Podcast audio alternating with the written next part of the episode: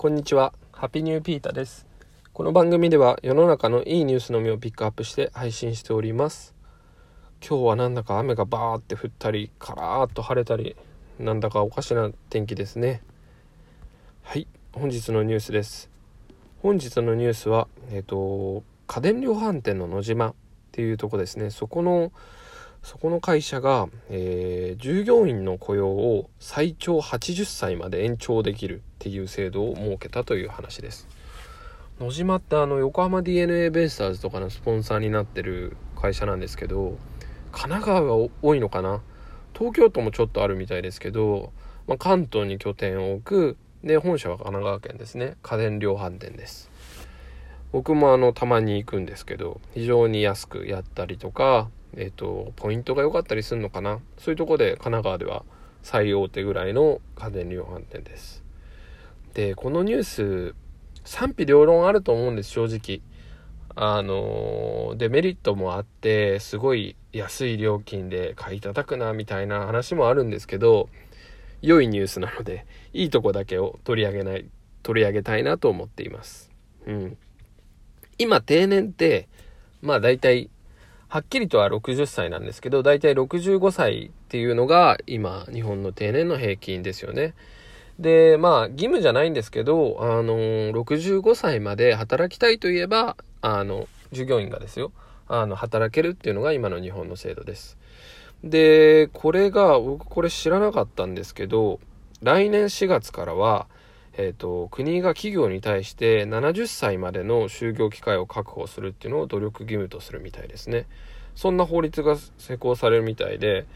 それを踏まえてみたいですね。で、さらに将来的に人手不足が見込まれるから、80歳まで雇用を延長としたと。うん。これはなかなか、あの、大胆に出ましたよね。70歳って言われてんのに、80歳まで。うん。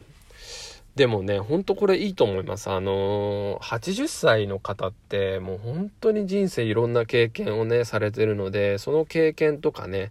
あの知識とかを活かしてもらうっていうのは社会にとってもとてもいいですよね。でこの記事にも書いてあるんですけどあの販売員の、まあ、人脈であったりとか知識をやはりそういう活かしたいっていうところでこういうことをやっているみたいですね。でこれ働く人にとってもやっぱりあ80歳まで働こうと思えば働けるんだその場があるんだっていうことはあの今働いてることもそうですしまあ生きる過程みたいなことになりますよね。うんまあ、そういったところでこの野島が80歳までっていうのをあの打ち出すっていうのはすごく今後のね社会の流れに対してもいい影響なんじゃないでしょうか。うんで、見てみると、あの、スーパーの大手のサミット、あの、緑のスーパーですね。そこも、えー雇用の上限を75歳まで引き上げるみたいな感じで、ちょこちょここういう動きは出てきてるみたいですね。うん。でもいいことだと思います。あの、なんだろう。やっぱり働くことって、生きる意味だったりすると思うんですよ。なんだかんだ。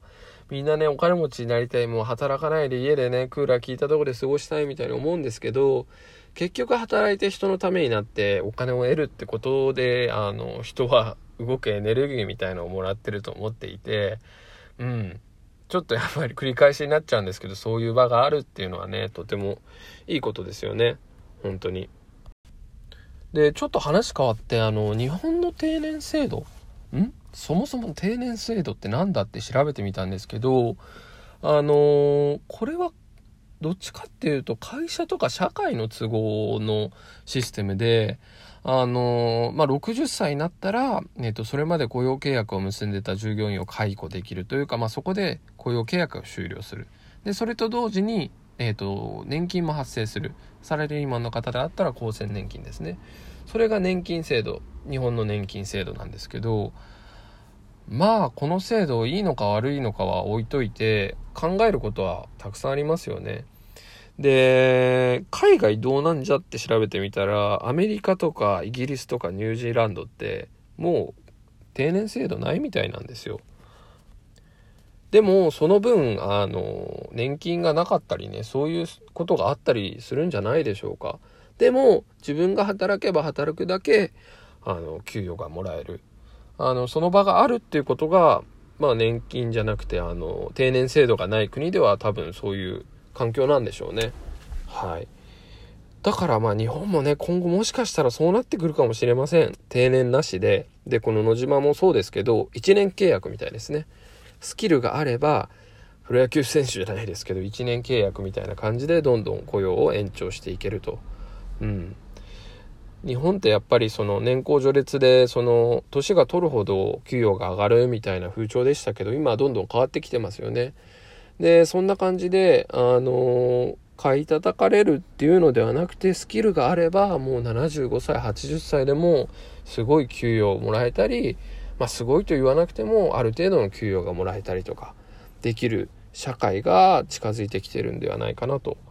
というか近づいていかないとダメですよねこれから働き手が減ってく中で。今はまだいいかもしんないけどね。まあそういうのを僕たちが担っていくのかなとか思ったりしています。はい今日はここまで。Take it easy